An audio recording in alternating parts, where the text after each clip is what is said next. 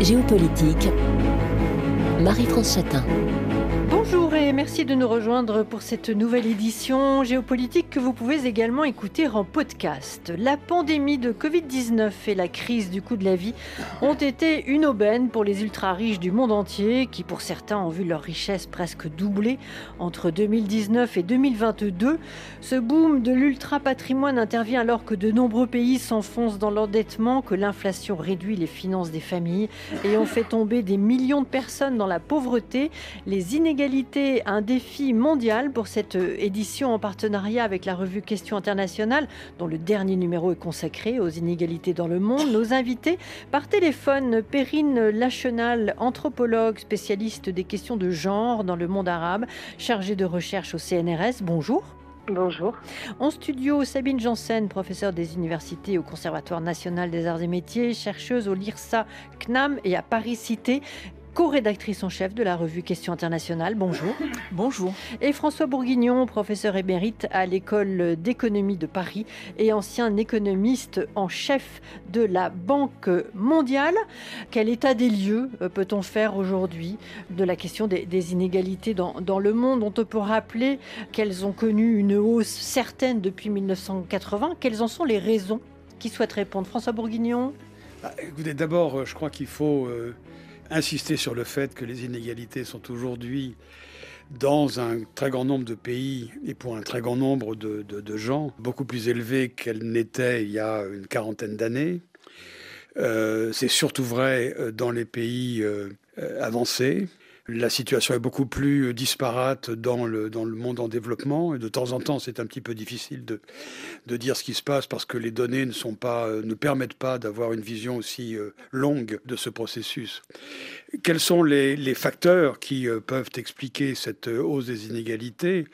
Dans les pays avancés, il ne fait pas plus beaucoup de doute que la mondialisation a joué un rôle important. Il y a eu des études relativement récentes, d'ailleurs bizarrement euh, aux États-Unis, montrant euh, l'impact euh, tout à fait majeur de la concurrence des importations asiatiques, notamment mmh. chinoises évidemment, sur les inégalités. C'est quelque chose qu'on n'avait pas vu. on a commencé à discuter énormément de la montée des inégalités dans les années 80. Mmh. Donc on a observé le phénomène. Mais à cette époque-là, on était très très embarrassé pour dire ça vient de la mondialisation ça vient du, euh, de l'évolution des technologies. Euh, euh, je crois qu'aujourd'hui, on peut vraiment dire mm. que dans le monde avancé, développé, la mondialisation a, eu un impact absolument considérable. Mm. Ça n'est pas, ça ne veut pas du tout dire que la technologie n'a joué aucun rôle. Mm. Elle a certainement joué un rôle, et peut-être même qu'elle va jouer un rôle plus important dans le futur. Mais il me semble que c'est un des éléments importants. Donc je retiens et on reparlera des, des technologies technologie, euh, François Bourguignon, que finalement la, nouvelle vague de mondialisation effectivement a accentué euh, ces inégalités que, que vous évoquez, avec commerce international qui accroît les inégalités des revenus. Sabine Janssen. Oui, c'est vrai que le dernier rapport euh, sur les inégalités, publié en 2022, montre bien qu'il y a un accroissement de la concentration de la richesse. Et du reste, si on regarde un petit peu aussi euh, la filmographie récente, on s'aperçoit que des films comme Sans filtre, euh, par exemple, ou, Parasite, rendent bien compte hein, de cette focalisation sur ce qu'on appelle les ultra-riches qui vont aller à la recherche des cadeaux fiscaux un peu partout, qui vont avoir des maisons aux quatre coins de la planète. Donc il y a de fait quelque chose là de, nouveau avec mm. cette hyperconcentration. Euh, cette hyperconcentration, euh, elle euh, peut être résumée là par un chiffre. 1% hein. des ménages les plus riches du monde détient un peu plus de la moitié de la richesse privée de la planète. Hein. voilà, c'est un chiffre. Et vous disiez, François Bourguignon, effectivement, que dans les années 80, bon, c'est le début de cette nouvelle mondialisation. Et euh, souvenons-nous que début des années 90, si je ne m'abuse, hein, euh, c'est le, livre euh, La mondialisation heureuse d'Alain Minck qui met alors en valeur cet effet un peu paradoxal, c'est-à-dire qu'en même temps, Esther Duflo l'a bien montré, il y a une diminution de l'extrême pauvreté. donc la mondialisation a bénéficié à un certain nombre de pays pauvres, hein, en particulier les pays du Sud. Il y, a, eu un effet de rattrapage, mais du même coup aussi, on a un accroissement des inégalités à l'intérieur des pays développés. Alors pendant très longtemps, les, inégalités s'accroissaient entre les pays du Nord et les pays du Sud. Euh, là, aujourd'hui, on a une nouvelle évolution. Mmh. Alors, euh, Périne National, vous avez signé un article sur euh, les inégalités entre les, entre les sexes, qui sont finalement les premières des inégalités. Je ne sais pas si, à ce stade, vous, souhaitez plutôt commencer par réagir à ce que François Bourguignon et, Sabine Janssen ont exprimé? Euh, oui, bah, je, vais complètement euh, dans leur sens. Hein. Je crois que ce qui est intéressant, euh, sans doute, de remarquer, c'est ce que peut nous aider à je pensais à, cette opposition, notamment sur la question de l'inégalité entre les sexes, entre les pays du Nord et, du Sud, et de voir aujourd'hui comme des, des, graphiques et des statistiques qui permettent de prendre en compte la, rapidité des changements, le, dynamisme des changements en matière d'égalité entre les sexes montre qu'on n'est plus du tout dans euh, les bons élèves qui seraient euh, les pays du Nord avancés, égalitaires, etc., et puis les pays du Sud euh, moins avancés sur les questions de femmes, etc. On, voit qu'aujourd'hui, les écarts se creusent partout et les, améliorations ralentissent en matière d'inégalité entre les sexes, dans les pays d'Europe notamment. Hmm. Alors, euh, François Bourguignon, vous le dites euh, euh, dans votre article, si vous dressez une sorte de cartographie des inégalités dans le monde, vous nous disiez précédemment que bah, finalement les, pays avancés n'étaient pas, pas les bons élèves. il y a l'exemple des États-Unis, on va en parler, mais c'est l'Amérique latine qui, dites-vous, est au premier échelon de l'échelle mondiale des inégalités, avec les économies africaines qui viennent au, au, deuxième rang. Et ce sera intéressant de parler des États-Unis et de la Chine. François Bourguignon? Oui. Bon, je crois qu'effectivement, d'abord, un, il me semble qu'il euh, faut mettre d'une certaine façon les États-Unis à part euh, dans le monde euh, développé, dans la mesure où les États-Unis est probablement le seul pays, c'est pas le seul, mais le pays le plus important dans lequel on peut observer effectivement un trend ascendant depuis une quarantaine d'années on a, quand on regarde les courbes d'inégalité, quel que soit l'indicateur qu'on retient, on voit une augmentation qui est à peu près continue. Dans les autres pays avancés, ce qu'on constate, et je crois que c'est assez important, c'est que la hausse a eu lieu, mais elle a eu lieu sur une période de temps relativement euh, limitée. Et on n'observe pas. Euh, on a eu euh, un mouvement vers le haut, une marche d'escalier, mais ensuite on est resté à peu près euh, euh, sur le même plan. Alors je ne veux pas du tout dire que c'est resté absolument constant. On vient de voir en France euh, les chiffres qui ont été publiés par l'INSEE montrent qu'il y a une augmentation des inégalités en 2021 par rapport aux années précédentes. Donc c'est certainement pas complètement plan, mm. mais on n'a pas cette espèce d'évolution qui est tout de même extraordinairement inquiétante. On se dit à quel moment est-ce que ça peut s'arrêter? Ou est-ce que et comment est-ce que ça peut s'arrêter? maintenant dans le dans le monde en développement, effectivement, il faut faire une distinction entre euh, différentes régions du monde. L'Amérique latine a toujours été euh, considéré. Je dis toujours considéré parce qu'il euh, y a un problème de mesure d'inégalité. Il est très probable qu'on sous-estime considérablement l'inégalité dans les pays africains. Euh, et quand on essaye de le faire correctement, on se rend compte qu'elle est peut-être beaucoup plus élevée que dans les pays latino-américains. Mais la chose qui est très très étonnante dans le cas latino-américain, c'est qu'on observe depuis le début des années 2000 une diminution assez extraordinaire, assez forte des, des inégalités. Alors il faut dire aussi que cette diminution, elle vient après une montée des inégalités qui a eu lieu dans les années 90 qui est probablement à rapprocher de euh, l'espèce d'évolution ou de, réforme structurelle euh, néolibérale qui a eu lieu euh, dans ces pays-là à la suite des ajustements macroéconomiques exigés par le Fonds monétaire et par la Banque mondiale. ce qui veut dire que finalement on a des pays dans lesquels l'inégalité est toujours très élevée, mais lesquels on observe qu'elle peut varier de façon absolument considérable. et ça, c'est quelque chose euh, de, de, très original euh, dans les pays du monde. On voit rarement des évolutions aussi euh, nettes de, de l'inégalité. alors bon, si on prend maintenant dans le monde en développement, ce qu'il faut... Je voudrais revenir sur le point que m'a fait sur l'évolution de l'inégalité mondiale et l'inégalité nord-sud. Il faut même insister sur ce fait-là, que tout de même, cette période de, ces 40 années, on correspond pas exactement les 40 années, disons que depuis la moitié des années 90, on observe euh, un retournement dans l'évolution de l'inégalité mondiale qui augmentait depuis pratiquement euh, le début du 19e siècle. Euh, on observe un renversement complet, elle diminue, et elle diminue fortement. Et il est assez peu probable qu'on revienne dans les années qui vont venir au niveau qu'on a connu à la fin du XXe siècle.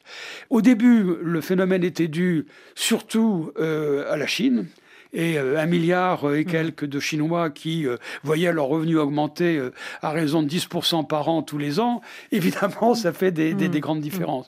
Mais ce qu'il faut voir, c'est qu'au début des années 2000, l'évolution a été renforcée par ce qui se passait dans les pays à bas revenus, en particulier en Afrique. On a eu une période d'un peu plus d'une dizaine d'années en Afrique dans laquelle euh, le, mot d'ordre dans la communauté internationale de développement, c'est de dire l'Afrique a démarré, l'Afrique euh, a décollé. Euh, et puis vers 2015, quand le prix des matières premières a commencé à diminuer et ensuite à stagner, on s'est rendu compte qu'il y avait probablement un effet de, conjoncture. Mm. et donc, ce qui est important là, c'est que les choses bougent il y a la possibilité que les inégalités mondiales diminuent, et il me semble que c'est tout de même un élément incroyablement important à souligner, euh, mais il est aussi possible que dans le futur, euh, cet euh, effet égalisateur qui concernait d'une certaine façon l'ensemble des pays du Sud, finalement soit limité aux pays à moyen revenu, et donc à la Chine, l'Inde et probablement les pays asiatiques, laissant en bas et laissant à la traîne les pays euh, les plus pauvres. Mm. Donc on se retrouve avec une évolution de l'inégalité qui est compliquée, dans la mesure où les gagnants sont des gens qui sont à peu près au milieu. Et, et, les gagnants vont finalement, à un moment ou à un autre, plutôt contribuer à l'inégalité qu'à l'égalité. La Chine a déjà dépassé le niveau moyen de revenus dans le monde. Ce qui veut dire que quelque part, la croissance chinoise aujourd'hui, euh, qui est plus forte que euh, dans les autres pays, augmente les inégalités alors qu'elle les diminuait euh, auparavant, au niveau mondial. Mmh. Hein. Donc on, est, on rentre dans une période dans laquelle qui est beaucoup plus euh, euh, délicate, ambiguë du point de vue de l'évolution et des indicateurs agrégés d'inégalité ne nous renseignent pas mmh. sur ce qui se passe. Alors François Bourguignon a parlé de, l'Afrique. Ce serait intéressant avec vous, Perrine Lachenal, de voir ce qui se passe au Maghreb. Sabine Janssen, un commentaire? Oui, simplement pour dire effectivement que le panorama actuel est très complexe et c'est vrai que c'est difficile d'identifier euh, les causes des inégalités.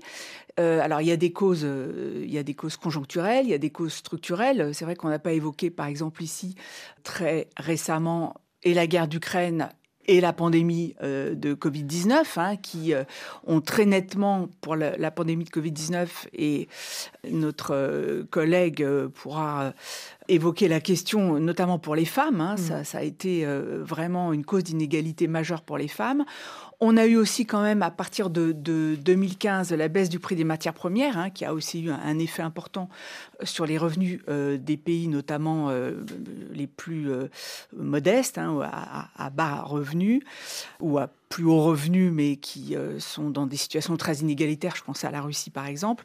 Donc voilà, on peut dire effectivement que ce panorama est complexe, mmh. que pour nous qui avions, je dirais, une, surtout vu de l'Europe, une sorte de vision assez linéaire de progrès, hein, de, réduction des inégalités, c'est un choc, ça, très clairement. Vous écoutez RFI, géopolitique.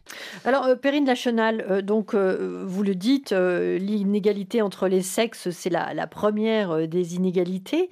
J'aimerais que vous évoquiez avec nous la question des discriminations, en quoi elles sont, d'abord, sont-elles inévitables ou, finalement plutôt le, résultat d'une absence de, volonté politique, Perrine Lachenal Évidemment, je dirais malheureusement la, seconde de, vos propositions. Hein. on est effectivement, c'est difficile de hiérarchiser entre elles les, inégalités, mais on, ne peut que constater que où que se porte le regard, euh, éducation, santé, euh, immigration, travail, etc., la division euh, sexuée entre hommes et femmes, elle est, partout, c'est une constante, elle organise vraiment le monde, la répartition des richesses, l'accès aux soins, etc., etc. Donc, je crois qu'effectivement, on ne peut que avoir envie de, la regarder et de déplorer bah, l'absence de, volonté politique, de mesures qui permettraient efficacement de, faire diminuer cette inégalité. Puis au-delà des, des, chiffres statistiques, cette inégalité entre les sexes, elle s'ancre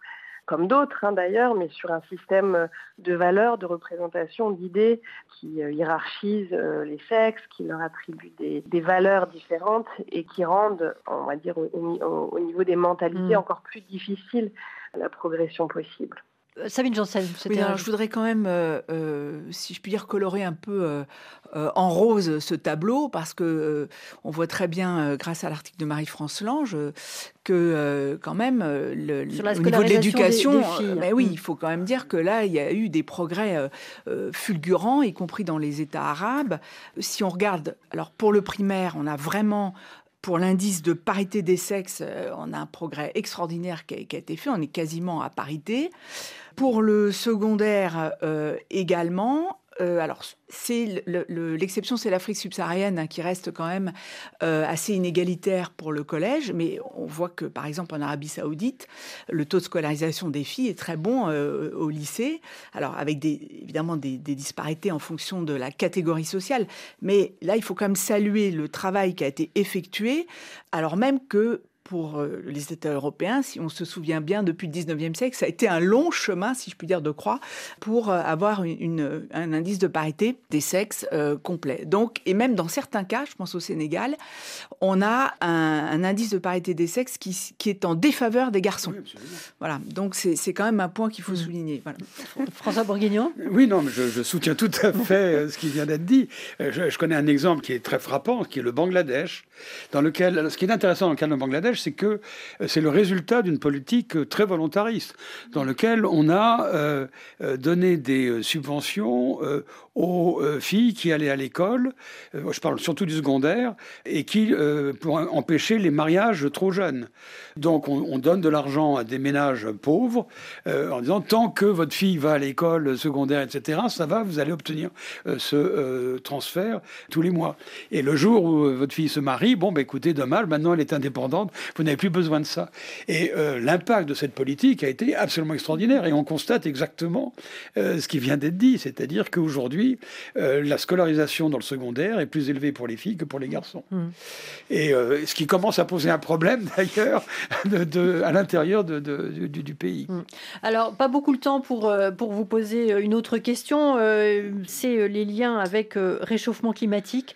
je donne les chiffres, ça me paraît important et on verra comment euh, la transition euh, écologique et le développement de l'intelligence artificielle seront euh, très probablement de, nouveaux défis pour la question des, inégalités. Je donne ces chiffres. Lorsque les, pays riches échouent à assumer leurs responsabilités, alors qu'ils sont à l'origine de 92% des émissions excédentaires, c'est toute la planète qui souffre du réchauffement.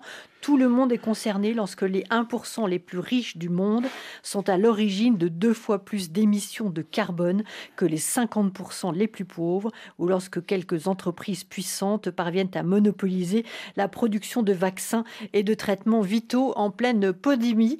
Euh, une première réaction rapide, euh, Sabine ah, Janssen. sur ce sujet Oui. Oui, alors effectivement, ce qui est très frappant euh, avec la question de la transition énergétique et du réchauffement climatique, c'est que les pollueurs euh, sont au nord, hein, globalement, et les payeurs, ça sera tout le monde, hein, y compris ceux qui sont au sud. Euh, c'est pour ça qu'il y a toute une dynamique enclenchée quand même depuis la COP 21 pour essayer de prévoir des aides et toute une politique d'adaptation à la fois. Il y a un, fonds hein, qui a été mis en place pour essayer d'aider les pays du Sud à faire leur transition énergétique, et on a aussi un fonds pour essayer de dédommager euh, les pays qui euh, seraient touchés. Alors, on parlait du Bangladesh tout à l'heure. Mm. Quand on regarde une carte, je vous invite à regarder un cliché de la NASA. Bah, le pays, euh, plus de la moitié du pays, et, risque d'être menacé par les eaux. Et c'est mm. vrai, quand on voit l'embouchure du Gange et tous les affluents, mm. c'est quand même une zone qui est particulièrement vulnérable. Donc, il y a toute une politique qui actuellement tente d'être mise en place, mais non sans difficulté. Ça pose des tas de problèmes on en reparle dans la deuxième partie de l'émission. On vous retrouve Sabine Janssen avec Perrine Lachenal qui est avec nous par téléphone et François Bourguignon. Après le journal, à tout de suite. Géopolitique. Marie-France Chatin.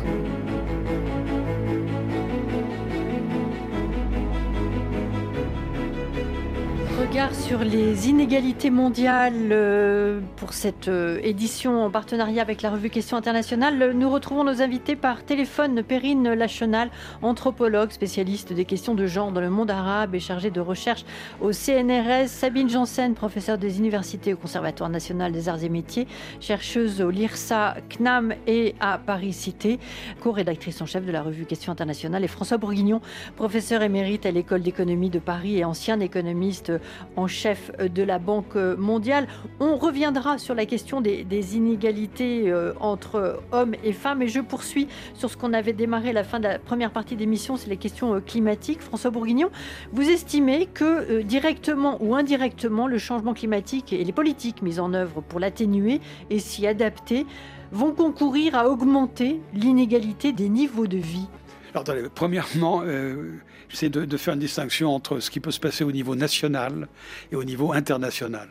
Au niveau euh, national, il est évident que euh, la lutte contre le réchauffement climatique, l'adaptation ou euh, la mitigation, je ne me souviens plus comment on dit en français, du réchauffement, vont entraîner une diminution de la croissance, même éventuellement vont, entraîner une, récession, va entraîner des contraintes euh, sur euh, la vie économique des ménages de façon générale, et ces contraintes, elles vont peser euh, inévitablement plus lourd pour les ménages modestes qui ne pourront pas trouver un substitut aux contraintes qu'on va leur imposer par rapport aux ménages plus aisés. Donc de ce point de vue-là, je pense que c'est difficile d'imaginer que cette augmentation des inégalités n'est pas lieu.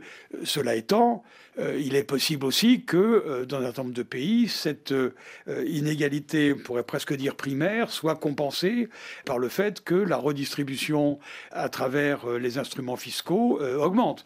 Donc il faut prendre ça en compte. Mais il y aura une force inégalitaire qui va certainement peser sur nos sociétés qui n'existaient pas jusqu'à présent. Au niveau euh, international, effectivement, il y a une tentative au niveau mondial d'essayer de compenser euh, les euh, pays les plus atteints par le réchauffement climatique, donc les pays à bas revenus dans les zones tropicales. Compensation qui ont du mal à se faire. Hein. Alors, c'est ça que je voulais dire, c'est que il y a eu, on a eu beaucoup de mal à la COP 27 mm. pour obtenir un accord de la part des pays avancés pour compenser les pays les plus affectés pour les pertes et dommages qu'ils ont subis à cause du changement climatique. Il y a en particulier eu euh, euh, l'an dernier euh, cette énorme inondation au Pakistan mmh. qui a fait des dégâts absolument épouvantables et qui a d'une certaine façon justifié l'engagement que les pays avancés ont pris l'an dernier. Et le fonds vert qui avait été décidé il y a beaucoup plus longtemps que ça pour aider les pays à bas revenus à s'adapter au changement climatique, il y aurait un montant de 100 milliards tous les ans. Euh, on est très très loin de mm. ça. On est, mm. je pense, j'ai pas regardé les derniers chiffres, mais à mon avis, nous sommes autour d'une vingtaine ou une trentaine de milliards. Donc il y a un vrai problème de, de, ce point de vue-là. Dernier point, dans ce débat, je crois aussi qu'il faut faire un tout petit peu attention à la façon dont on présente les choses. C'est vrai que les pays avancés ont une responsabilité énorme du fait de l'histoire dans euh, la pollution euh, actuelle, mais on ne peut pas rester à ce débat-là, mm. à ce débat historique. Il faut lutter contre les émissions. De ce point de vue-là, euh, la Chine, l'Inde, etc., ont tout de même une énorme responsabilité. Alors, euh, je vous garde deux secondes sur la question de la transition écologique, euh, François Bourguignon. L'autre défi pour les inégalités, c'est le développement de l'intelligence artificielle. Alors là, on est très ennuyé pour euh, émettre des opinions euh, définitives. Pourquoi? Parce qu'on a effectivement les futurologues qui nous disent euh, bah, écoutez, d'ici une vingtaine d'années, une trentaine d'années, on n'aura plus besoin de travail humain. Mmh. Donc on va enlever, on va liquider le travail humain.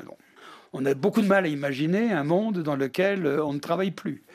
Mais bon, si ça pouvait arriver, et si euh, tout ceci était remplacé par euh, un, revenu citoyen euh, relativement important donné à l'ensemble de la population, pourquoi pas? On va mm. changer de société.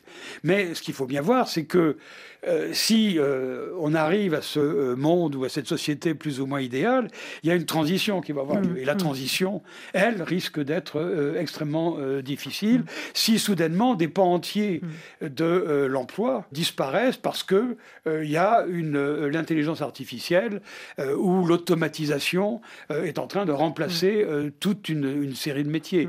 Et là où on est un peu ennuyé, c'est qu'on se dit mais ce processus-là, il a déjà commencé. Les ordinateurs, ça n'est pas nouveau. Il y a déjà eu des modifications absolument considérables de la distribution des, emplois. Il y a déjà eu des installations très importantes de robots et néanmoins, euh, on n'a pas de problème de chômage particulier.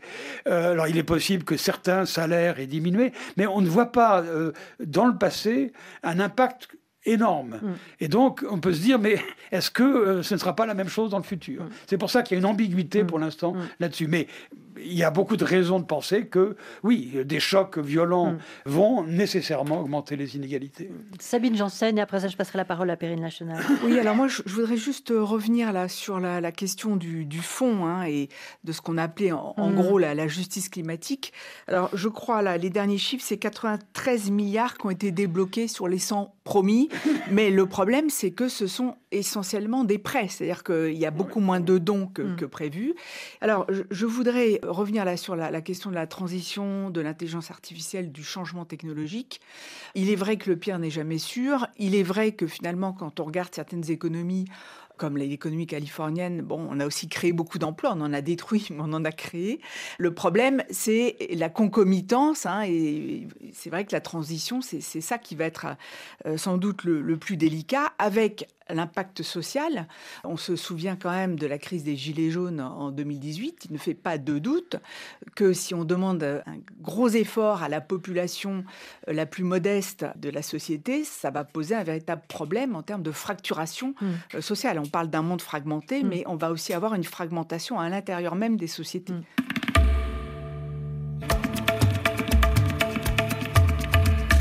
Géopolitique Marie-France Satin.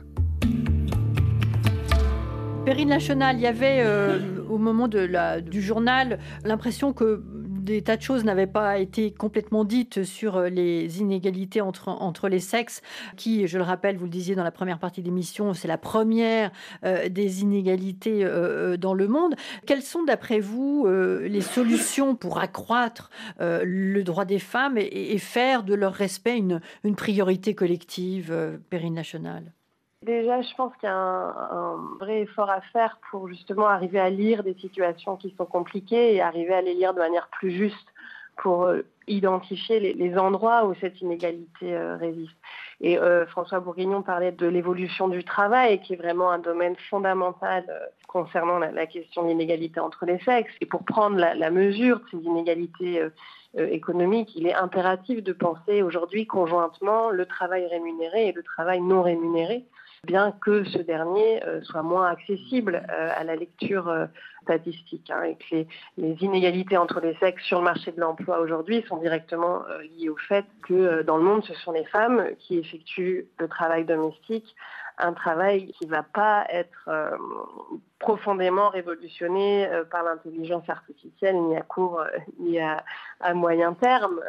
et c'est la, vertu de rapports, d'ailleurs, que porte l'ONU ou, des ONG comme l'Oxfam, de, mettre vraiment en lumière ce que représente économiquement cette charge silencieuse que portent les femmes, de mettre en lumière voilà, ce qui résiste toujours, le fait que même aujourd'hui en France, hein, près de 80% des, emplois en temps partiel qui sont occupés par les femmes.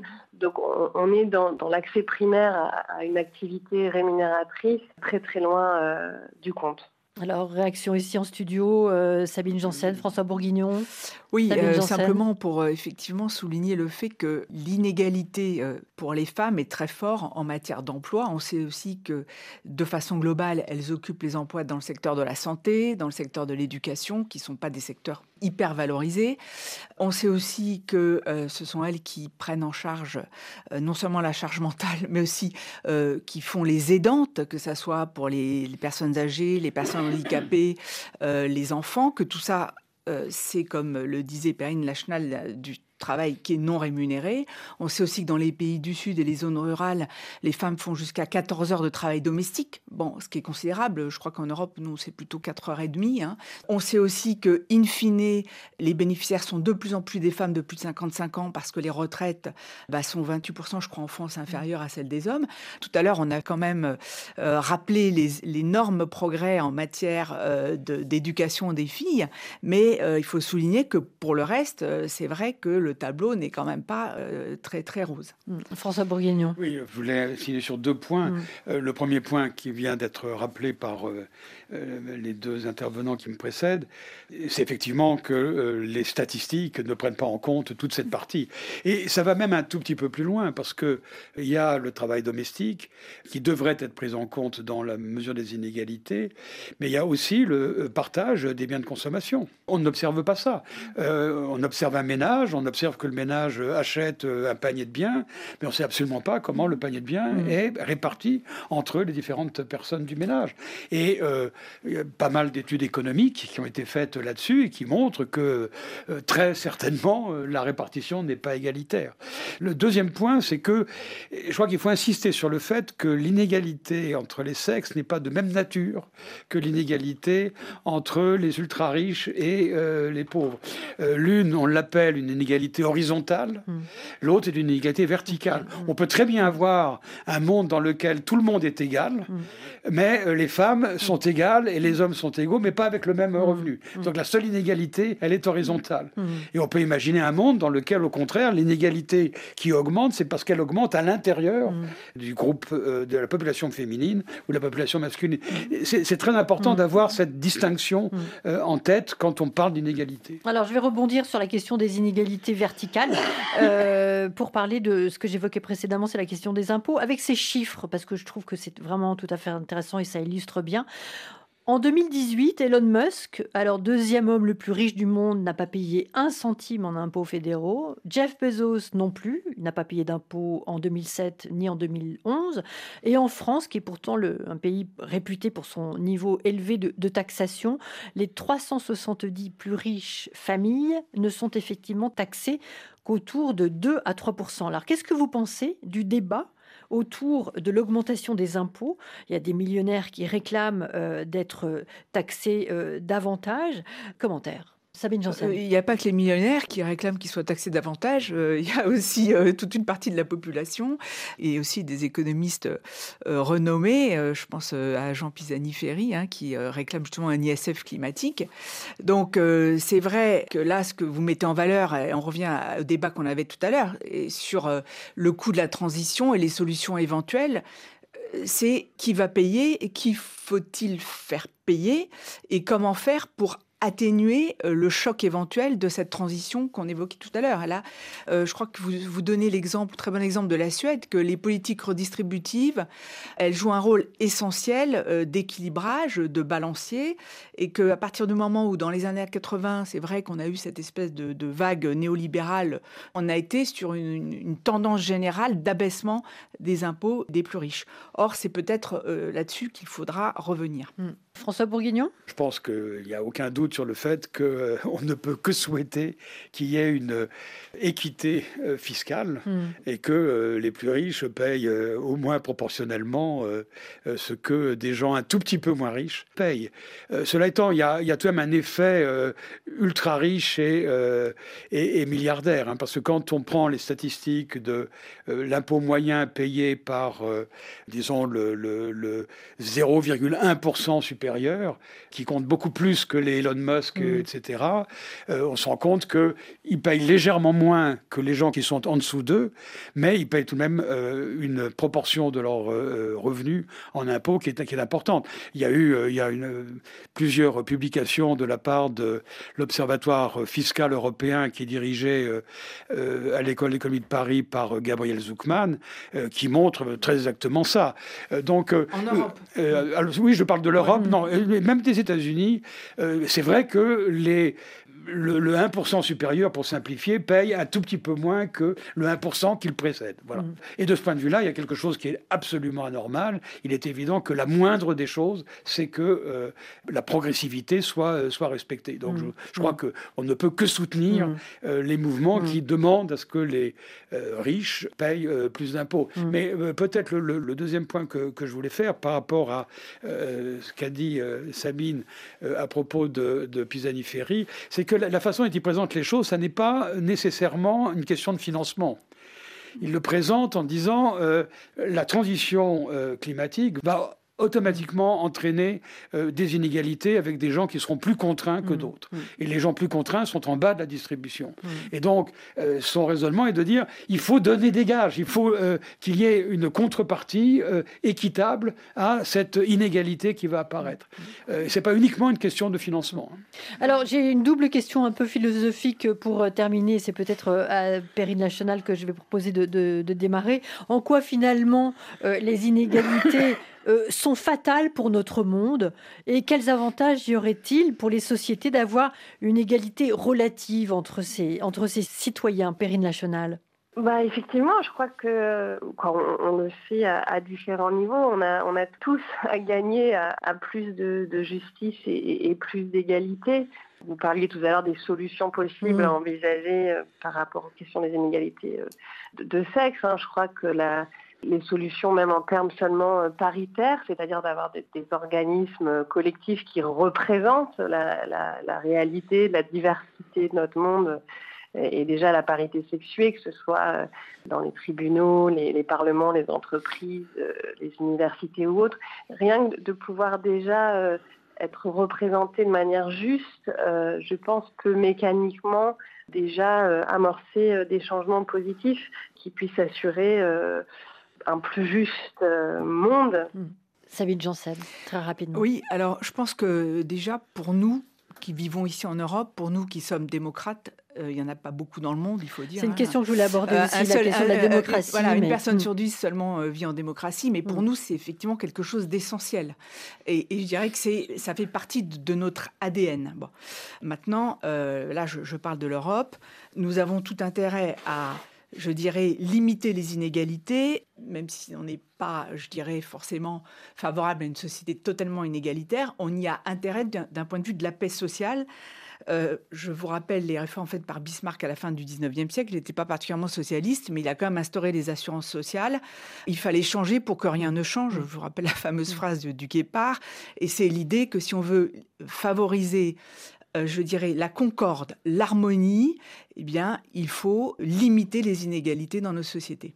François Bourguignon, en un quart de dixième de seconde. Euh, euh, non, ce que je voulais dire, c'est insister sur un, point similaire, mais en liaison avec la transition technologique. Ce qu'il faut voir, c'est que dans le passé, les grandes transitions technologiques, la raison pour laquelle ça n'a pas provoqué des effets d'emploi considérables, c'est qu'il y a un effet revenu. La productivité augmente, donc on est capable de produire plus, et en produisant plus, on dépense plus. Le problème qu'on risque d'avoir avec la transition technologique qui est à venir et avec le niveau d'inégalité qu'on a aujourd'hui, c'est qu'à cause de l'inégalité, on va éventuellement produire plus, mais si la production supplémentaire va aux plus riches, les plus riches consomment beaucoup moins que les plus pauvres.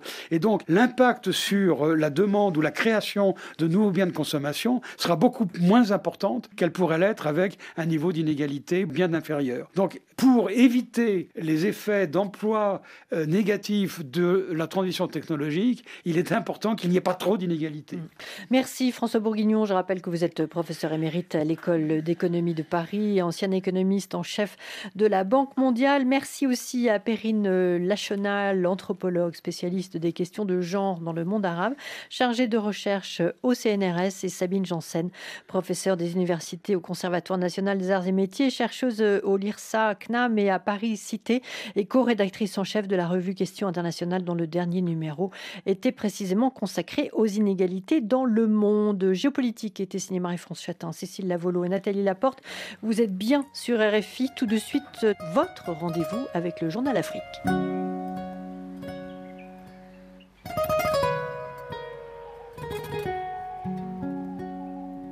Vous souhaitez réécouter Géopolitique? Rendez-vous sur RFI.fr.